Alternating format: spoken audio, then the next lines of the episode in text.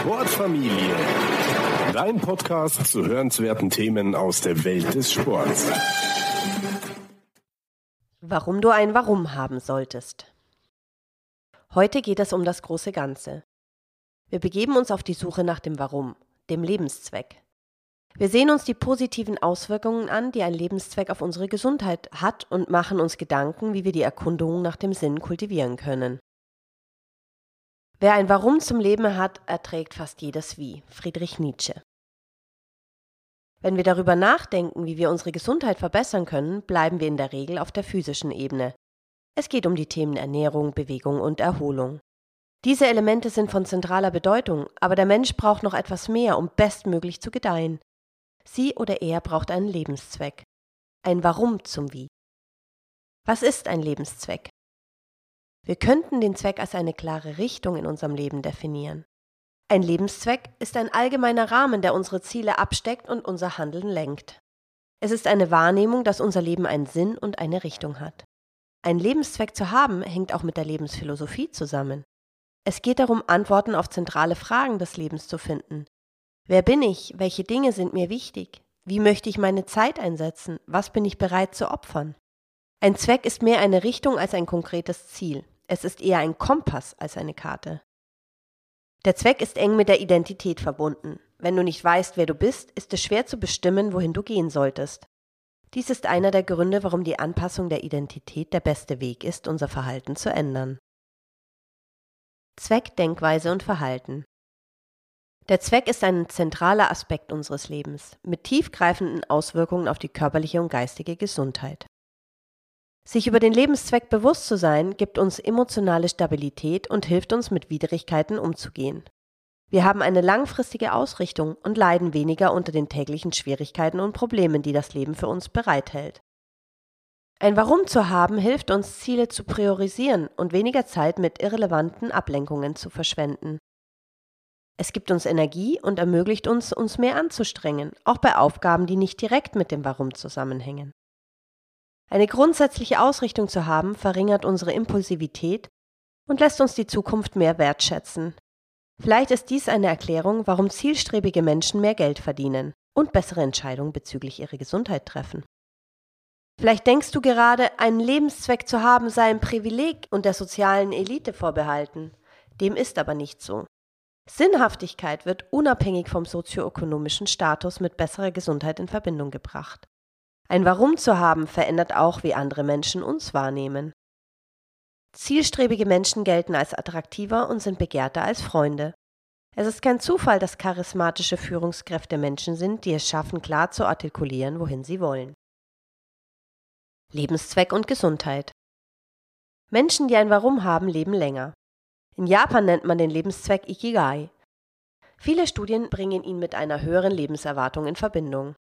Einen Zweck zu haben bedeutet weniger Herz-Kreislauf-Erkrankungen, weniger Schlaganfälle, weniger Krankenhauseinweisungen, weniger chronische Entzündungen. Zielstrebige Menschen zeigen einen langsameren kognitiven Verfall und haben ein geringeres Alzheimer-Risiko. Ein Lebenszweck erhöht auch die sogenannte kognitive Reserve. Einige Zusammenhänge sind bidirektional. Eine Studie zeigt zum Beispiel, dass zielstrebige Menschen körperlich aktiver sind aber dass die körperliche Aktivität selbst zum Sinngefühl beiträgt. Wie fast alles hängt auch der Lebenszweck mit mehreren Einflussfaktoren zusammen. Einige sind angeboren und andere umweltbedingt. Eine Studie schlug zwei verschiedene Wege vor, das Warum zu entwickeln, einen proaktiven und einen reaktiven Ansatz. Der reaktive Ansatz hängt mit einer Reaktion auf ein einschneidendes Ereignis zusammen, das zu einem Wertewandel und einem festen Zweck führt. Oftmals sind es persönliche Schicksalsschläge, die dem Leben eine neue Richtung geben. Zwar sollten wir uns innerlich vorbereiten, mit unerwarteten Widrigkeiten umzugehen, aber es ist natürlich vorzuziehen, sie von vornherein zu vermeiden.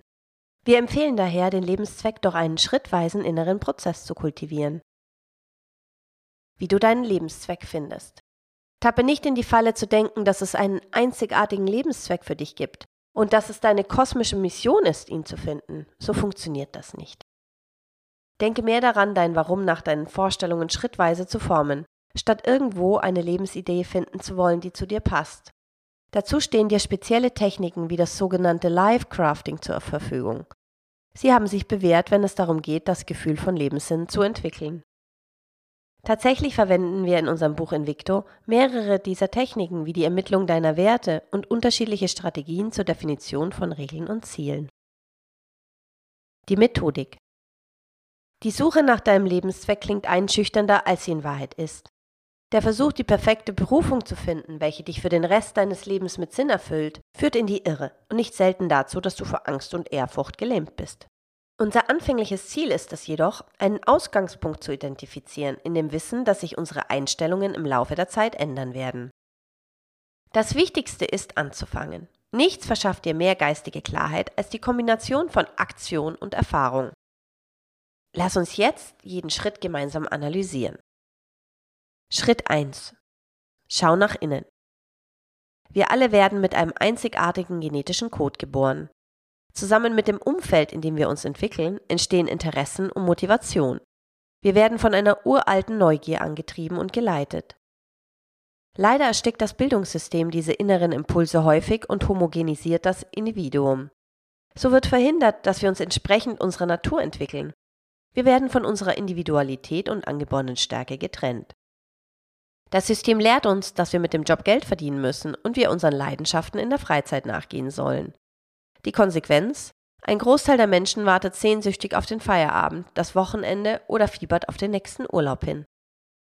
Einigen ist ihre Bestimmung schon in jungen Jahren klar, aber die meisten Menschen spüren keine eindeutige Berufung. Sie interessieren sich für viele Themen und können oder wollen sich nicht leicht festlegen. Um deine Hauptinteressen zu entdecken, solltest du die folgenden Fragen beantworten. Denke zurück und steig in die Zeitmaschine. Was hat dir als Kind am meisten Spaß gemacht? Bei welchen Aktivitäten hast du die Zeit vergessen? Was macht dich jetzt in deinem Leben glücklich? Wie kannst du anderen Menschen helfen, an diesem Glück teilzuhaben? Was beunruhigt dich an der aktuellen Weltlage? Mit welchen Problemen werden deiner Meinung nach zukünftige Generationen konfrontiert sein? Was motiviert dich? Was gibt dir Energie? Was macht dich wütend? Das klingt negativ, aber es kann auch ein Weg sein, dem Lebenszweck auf die Spur zu kommen. Worin bist du gut? Welche Talente hast du? Welche Eigenschaften bewundern die Menschen an dir? Wenn du das nicht beantworten kannst, frage einfach fünf Freunde. Worauf bist du oder warst du stolz? Welche Arten von Büchern, Zeitschriften, Webseiten liest du zum Vergnügen? In welchem Themenbereich einer Buchhandlung gehst du zuerst? Wer sind deine Helden? Welche Menschen bewunderst du? Wofür bewunderst du sie? Stell dir vor, du gewinnst 100 Millionen Euro im Lotto. Was würdest du machen, nachdem du ausgiebig gefeiert hast, verreist bist und dir alles gekauft hast, was du dir wünschst? Wie würde sich dein Leben verändern? Welche Standpunkte, die der Mehrheitsmeinung widersprechen, verteidigst du in Diskussionen? Welche Überzeugungen stehen dahinter? Was teilst du gerne mit anderen Menschen? Wie soll dein Leben in fünf bis zehn Jahren aussehen? Stell dir vor, du bist 90 Jahre alt und liegst im Sterben. Was denkst du, würdest du bereuen? Wie möchtest du für andere in Erinnerung bleiben? Gehe nun deine Antworten durch und identifiziere wiederkehrende Ideen und Muster. Jeder dieser Strömungen nennen wir Interessen. Es reicht aus, einige grundsätzliche Richtungen zu haben. Von hier aus richten wir jetzt den Blick nach außen. Schritt 2. Schau nach außen. Deine Antworten auf die Fragen in Schritt 1 sind Hinweise darauf, wohin deine Vorlieben und Talente deuten. Überlege dir nun für jedes identifizierte Interesse, wie du anderen Menschen helfen könntest und welche Probleme du für sie lösen könntest. Mit anderen Worten, für welches gewünschte Ergebnis wären Menschen bereit, dich zu zahlen? In diesem Schritt geht es darum, nach der Schnittmenge deiner Interessen und Talente mit dem zu suchen, was die Welt interessiert. Exakt an dieser Kreuzung entsteht die Magie. Geh anfangs nicht von einer massiven Wirkung aus, die dein Handeln auf die Menschen hat. Dein Nutzen wird mit der Zeit wachsen und sich ausdehnen.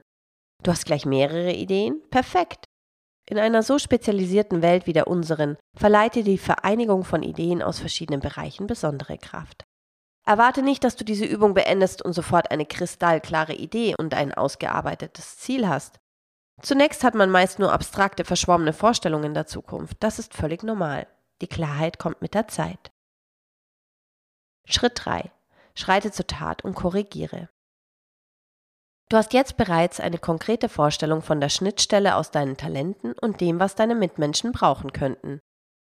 Bislang sind es aber nur Ideen in deinem Kopf. Ob es ein zukunftsträchtiges Modell ist, zeigt sich erst, wenn du zur Tat schreitest. Zweck entsteht nicht durch Kontemplation, sondern durch Handeln. Die Interaktion mit der Welt auf der Grundlage deiner anfänglichen Ideen bringt dir Klarheit und Raum zur Anpassung. Verwende dazu die Strategien der kleinen Wetten. Hierbei handelt es sich um kostengünstige Stichproben, um deine Idee zu testen und sie gegebenenfalls weiter zu verfeinern. Der Prozess des Trial and Error mit anschließender Verbesserung der Grundidee schlägt die beste Planung. Entscheidend ist die Schnittstelle zum Markt. Arbeite erstmal in Teil- oder Freizeit an deinem Projekt.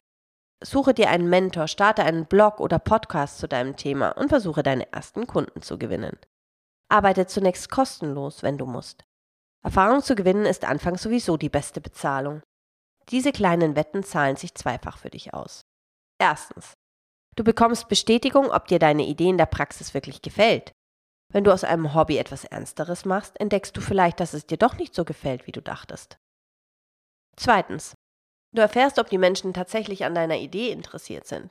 Du kannst sicherstellen, dass es Leute gibt, die für deine Produkte und Dienstleistungen bezahlen. In dieser Phase solltest du also viele kleine Wetten platzieren. Scheitere schnell und oft. Denn jeder kleine Fehler gibt dir wertvolle Informationen. Du erfährst, welche Ideen Potenzial haben und welche nicht. Du siehst, was die Menschen wirklich brauchen was du erst falsch eingeschätzt hast. Mit welchen Themen, Dingen verdienst du gerne deinen Lebensunterhalt und welche langweilen dich nach kurzer Zeit?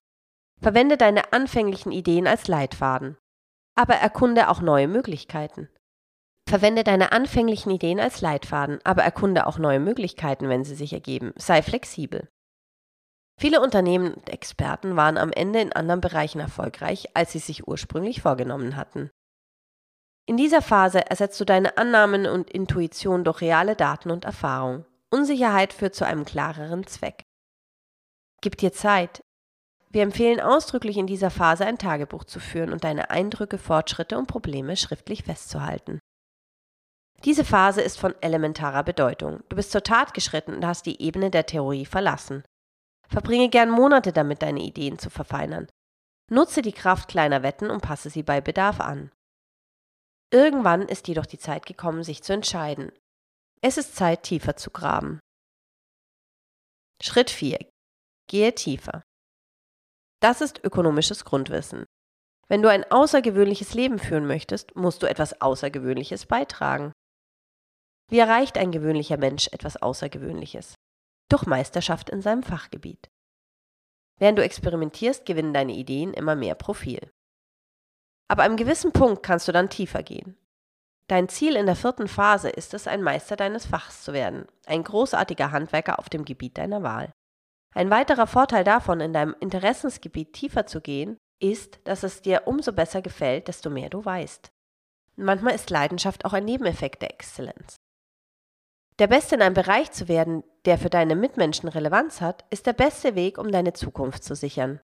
In einer Welt, in der die meisten glauben, dass das Studium mit einem Abschluss endet, haben diejenigen, die lebenslang weiterlernen und das Lernen lieben lernen, einen unschätzbaren Vorteil. Zusammenfassung Die Erarbeitung deines Lebenszwecks bzw. deines Warums hat einen überaus praktischen Effekt.